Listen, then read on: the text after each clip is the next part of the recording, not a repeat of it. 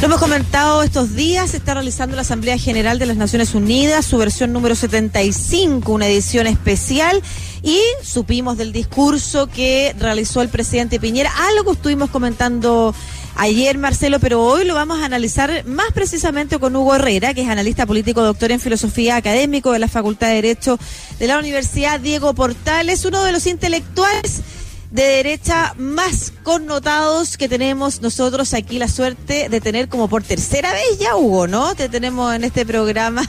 Muchas gracias por recibir nuevamente nuestra invitación. ¿Cómo estás? Bien, gracias Lucía, gracias Marcelo por la invitación. Encantado, Hugo.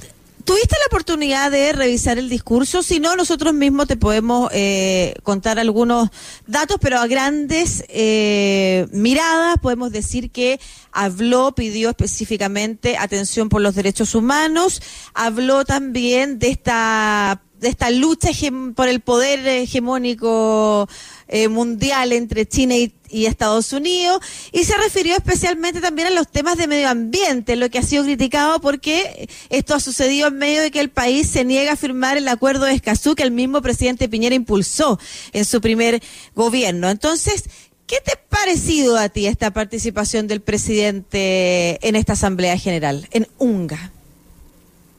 Sí, yo, yo creo que miré el discurso y, creo que, es errático. Eh, que es errático, claro, eh, decir algo y hacer otra cosa. Mm. Em, en ese sentido, eh, quizás lo mejor hubiera sido simplemente no mencionar el tema de, del medio ambiente o, o hacer una justificación pero esto de, hacer una cosa y decir otra que, es contradictoria, chuta, a uno lo, lo, complica. Yo, yo por, por esto, porque, porque en Chile la institución de la presidencia de la República es fundamental.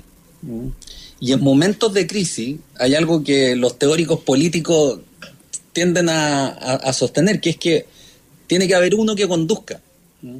Eh, el Parlamento en Chile está hecho para discrepar, para, para, la, para la, discusión, para la crítica, pero, pero la conducción de los procesos políticos es importante eh, y en la crisis eh, descansa en la presidencia de la República. Entonces creo que lo de, lo de Escazú y lo del discurso y, es como un síntoma de algo que es más complejo y que nos afecta precisamente en el momento de la crisis más importante en décadas. Eh, yo, yo, yo creo que eso, más allá del tema puntual, eh, creo que es muy preocupante. Sí, eso, eso quería preguntarte, Hugo, porque a mí me llamó mucho la atención lo que dijo de los derechos humanos, que su gobierno había hecho todo para defender los derechos humanos después del estallido social. Y bueno, y es como que si el mundo tampoco se hubiera enterado de lo que pasó acá en Chile, con más de 400 personas eh, con problemas de visión o sin sus ojos por eh, el actuar de la policía, con informes internacionales. Y, y, y, bueno, ¿qué pasa con el presidente? ¿Por qué, hace, ¿Por qué tiene ese doble discurso? O, por lo menos porque él cree que el discurso que él hace se lo van a creer. ¿Cómo, cómo podemos interpretar eso? Yo, yo estoy igual en, en, aporía, digamos, no, no, no, tengo una respuesta para, para esas actitudes. Em, lo de los derechos humanos, ¿cómo lo analizas tú? No, yo creo que, que efectivamente el, el, tema de los derechos humanos no, no estuvo bien manejado. Y, hay algo que, considero preocupante y que de nuevo tiene que ver con la falta de conducción política, que es el uso extraño, por decirlo menos, que se hizo de las Fuerzas Armadas. Eh, eh, las Fuerzas Armadas son organización de la violencia, digamos. Ahora, tú por lo mismo tienes que, son necesarias, por supuesto, pero, pero tú tienes que usarlas con criterio político. Yo creo que para el futuro va a quedar eh, la escena de, los vehículos blindados desplegados en la Alameda, digamos. ¿Qué estaban pensando frente a la multitud? Eh, eso lo hacen los chinos, digamos, pero, pero, mm. pero no lo en Tiananmen, pero, pero no un Estado democrático y republicano. Eh, no, no, no, no veo, no veo en el gobierno, mira, por ponerlo en términos así más generales, lo veo muy preocupado de los de detalles de luchas pequeñas, de, de decir cosas, eh, de declarar cosas eh, de pelearse con el Contralor, de pelearse con la Fiscalía, de, de, ir a la ONU a, destacar lo, bueno que habría sido. Eh, pero, pero no hay aquí aplomo, aplomo político basado en una visión política que vaya dando pasos en el momento, te, creo en el primer momento de la crisis, donde estábamos todos sorprendidos, pero, pero que luego se, se, se reanime, se rearme el gobierno y, y vaya dando pasos políticos. El paso político más importante, por ejemplo, de toda esta crisis no la hizo fue el acuerdo del 15 de noviembre, por ejemplo. Claro. ¿Y qué hizo el gobierno? Mm. Se restó. Nada, se restó. No, no, no se opuso, eso hay que reconocérselo, claro. que seamos justos, pero no hizo nada. pero no lo lideró. claro, el que tenía que conducir era Piñera, ¿Quién, quién si no? Y, resulta que los parlamentarios... O sea, Piñera podría haber hecho varias cosas podría haber convocado a los presidentes de los partidos más importantes a un acuerdo económico-social. O podría haber abierto el cauce constituyente. Pero como no hizo nada, lo único que le quedó a los parlamentarios, que eran los que quedaban, no era un acuerdo económico-social, porque los parlamentarios no tienen facultad ahí, sino el acuerdo constituyente. Y fue lo que hicieron. Pero esta es la anomalía. Un organismo diseñado para discrepar, para criticar, una multitud de gente que cuesta que se ponga de acuerdo, fue la que tuvo que finalmente ponerse de acuerdo como última línea de, mm. salvación de la República, por decirlo así, porque el presidente estaba preocupado por cualquier cosa del orden público y de, qué sé yo.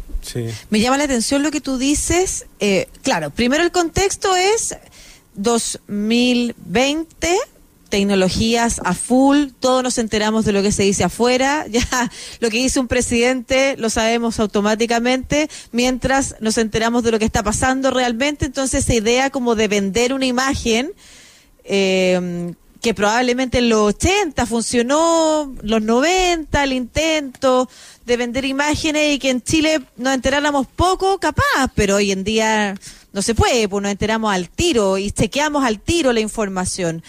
Entonces, eso, más lo que tú señalas, o sea, el intento de vender una imagen, de decir cosas que se contraponen o son contradictorias a las que estás haciendo, em, más estas peleas chicas, ¿a quién le está hablando el presidente?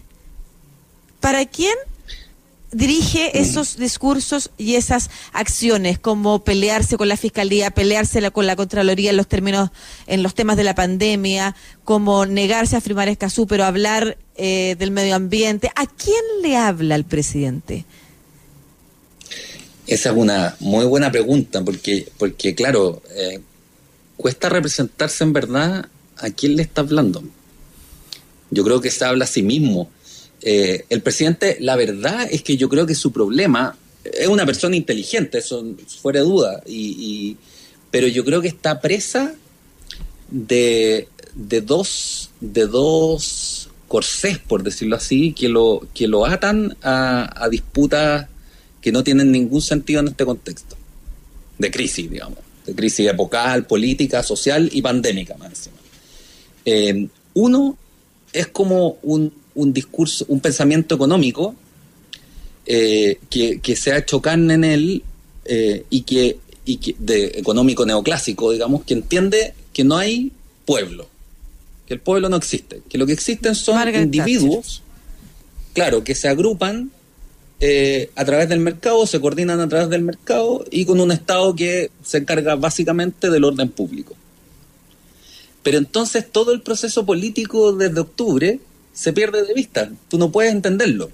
No, no, no, no. Más allá de que, de que, de, la buena voluntad eventual que, pueda tener, no, no es no, no puede, no tiene las herramientas conceptuales para entender lo que mm. está pasando. Y por otra parte, creo que Piñera forma eh, en, un grupo social eh, que, que, muy enquistado eh, en ciertos barrios segregados de Santiago, eh, que maneja el país en cierta forma eh, y, no, y, no, y no se preocupa eh, por realmente, digamos, porque no lo conmueve, la situación de los territorios.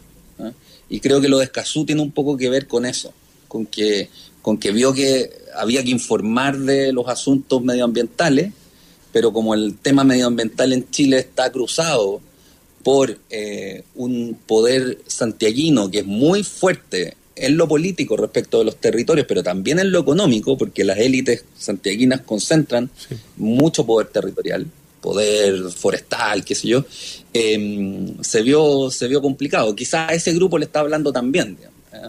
em, pero, pero el gobierno no tiene ninguna conciencia territorial. Esto, eh, para ser justos también, hay que eh, es algo que atraviesa a toda la, a toda la élite, desde la izquierda a la mm. derecha. No hay conciencia territorial. Sí y los problemas territoriales se acumulan. La sequía, el conflicto mapuche, las zonas de sacrificio, el desierto que avanza, eh, el sur que está abandonado, que es un parque nacional, digamos que los chilenos no entran ahí salvo como turistas.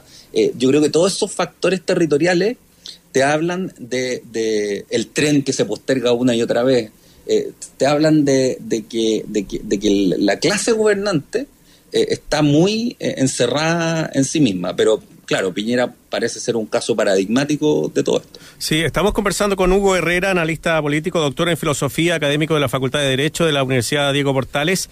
Hoy día en la mañana entrevistamos al senador eh, Alejandro Guiller en Sintaco y Corbata, estuvo bien interesante, se la quieren revisar en radiosach.cl. Y eh, habló algo similar a lo que decías tú, Hugo, que dijo que este es un gobierno irrelevante, Piñera es pasado, dice, no tiene capacidad de influir, más bien eh, tiene posibilidad de dañar, introduciendo confusión y discursos contradictorios, dice, como ha pasado con la reforma de descentralización, tiene que ver con lo que decías tú del poder, la concentración de acá de Santiago. ¿Qué puede hacer el presidente Piñera de aquí en adelante? ¿Puede seguir gobernando o solamente va a ser un mero administrador del país? ¿Puede encabezar reformas, por ejemplo, a las AFP? va a tener validez su gobierno en ese tipo de reforma, un alza de impuestos. El legado. El legado, exactamente. ¿Qué es lo que pasa de ahora en adelante? ¿Cómo lo interpretas tú o cómo lo ves? No, yo creo que, a ver, en lo fundamental, eh, no haber legado me parece. No, veo que Piñera vaya a cambiar su, su actitud. Creo que podría anotarse aciertos importantes, como hacer un buen proyecto de reforma de las AFP, qué sé yo, financiar bien eso y el tema de las pensiones, sin duda pero, pero creo que en cierto modo el propio proceso político lo va a salvar, lo va a condenar a una cierta irrelevancia, pero, lo, pero va a salvar al gobierno en el sentido que no se va a volver ingobernable el país. Porque mira, con todo lo que se critica a las instituciones en Chile, y creo que hay muchas críticas que son justificadas, los procesos electorales en Chile son bien respetados. Mm. En el sentido que empiezan las campañas, se toman la agenda y el país, por decirlo así, como que se, como que se sume en ese proceso y se viene una serie de campañas eh, municipales, después parlamentarias, hasta las próximas presidenciales. Entonces yo no creo que haya mucho espacio para, para una dinámica paralela, digamos. El proceso político electoral se va a tomar probablemente parte importante de la dinámica política. Y por otro lado, se va a abrir el proceso constituyente. Eso, o sea, con la mitad de la derecha en la práctica apoyando el apruebo, eh, el, el, el apruebo va a ganar y por el porcentaje, o sea, por el, con el, con el quórum, con la participación que sea. Yo, yo creo que a esta altura eso tampoco es tan relevante.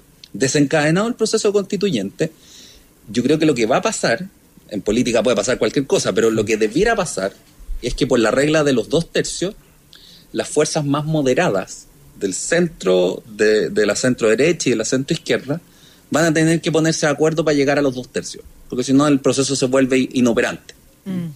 Y ahí me imagino mucho más a una centroderecha política, no a la economicista, por decirlo así, no a libertad y desarrollo, poniéndose de acuerdo con la centroizquierda y no con hardware, por decir algo. ¿ah? O sea, las fuerzas centrípetas van a tener también en lo político la agenda y por un periodo largo de tiempo, porque la constituyente funciona años, digamos, un uno o dos.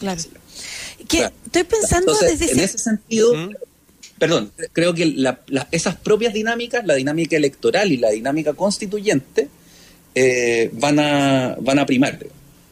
Estoy pensando en esa derecha economicista, ¿cuánto está también presionando hoy el Ejecutivo en estas mismas decisiones? Escazú, en esta misma desconexión que los pilló de sorpresa para el estallido que parece que en algún momento los hizo reflexionar, pero luego los vuelve a esa posición de intentar desconocer estas realidades de que las cosas no funcionan. Pareciera que están en un intento permanente de querer desconocer que pueden haberse equivocado en muchas cosas, y lo digo desde el sistema económico hasta la defensa ultranza de Mañalich, por ejemplo, cuando toda la sociedad científica está de acuerdo en que incluso dentro del ministerio las voces dicen que cual sea haya sido el sistema que se inventó, no funcionó. O sea, hay una mirada general de la población, del pueblo, como tú señalas, de la sociedad científica. En la discusión que tú metas hay una visión general y otra visión de un grupo de élite.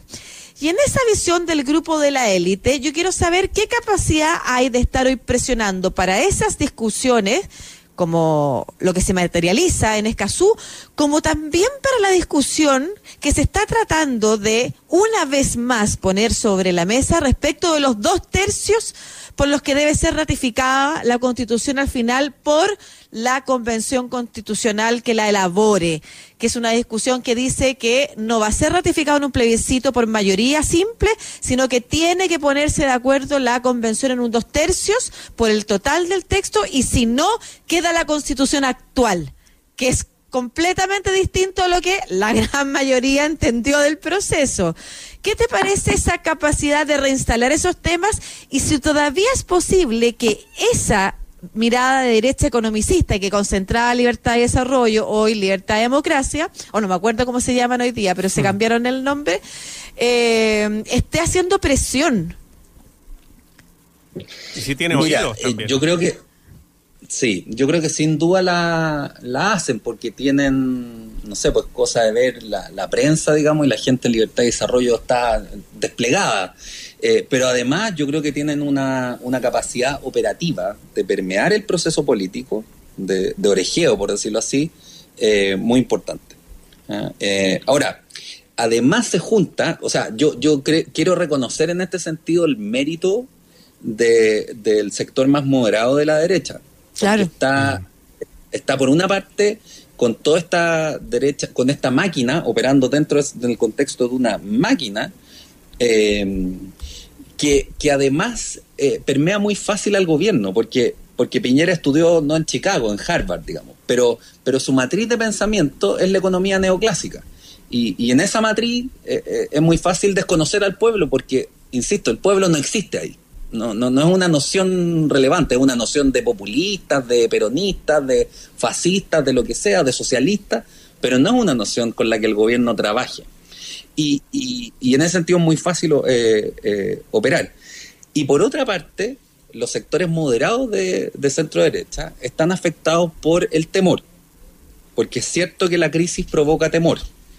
Y es cierto también, hay que decirlo, que hay un discurso de izquierda más bien radical que aboga por, así como en la derecha hay una derecha economicista, aquí hay una izquierda moralizante, digamos, que entiende que el mercado es el mundo de Caín, así uso palabras de Fernando Atria, eh, que hay que hay que eliminarlo de áreas enteras de la vida social y, como es la fuente del mal idealmente de todas.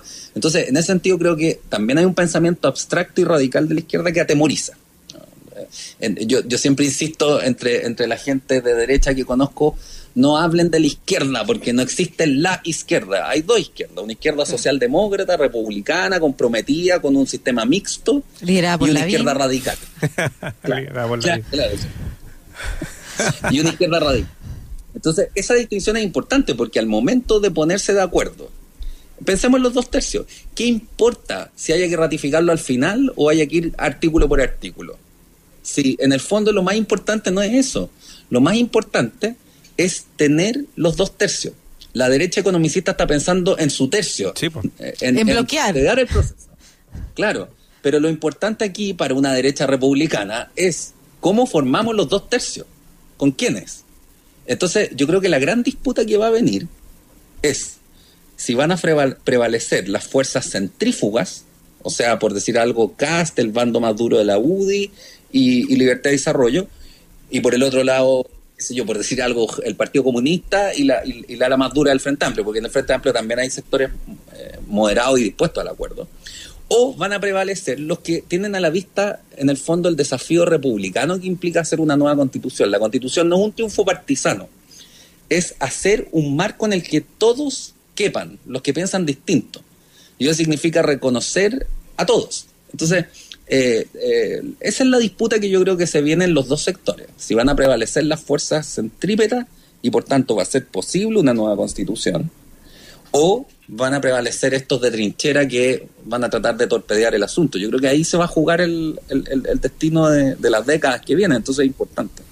Hugo Herrera, analista político, doctor en filosofía, profesor de la Facultad de Derecho de la Universidad Diego Portales, conversando con nosotros acá en Estación Central de Radio Usach. Hugo, como siempre, un agrado tenerte en el eh, programa. Muy interesante la conversación. Muchas gracias. Un abrazo. Igualmente. Un abrazo grande. Gracias.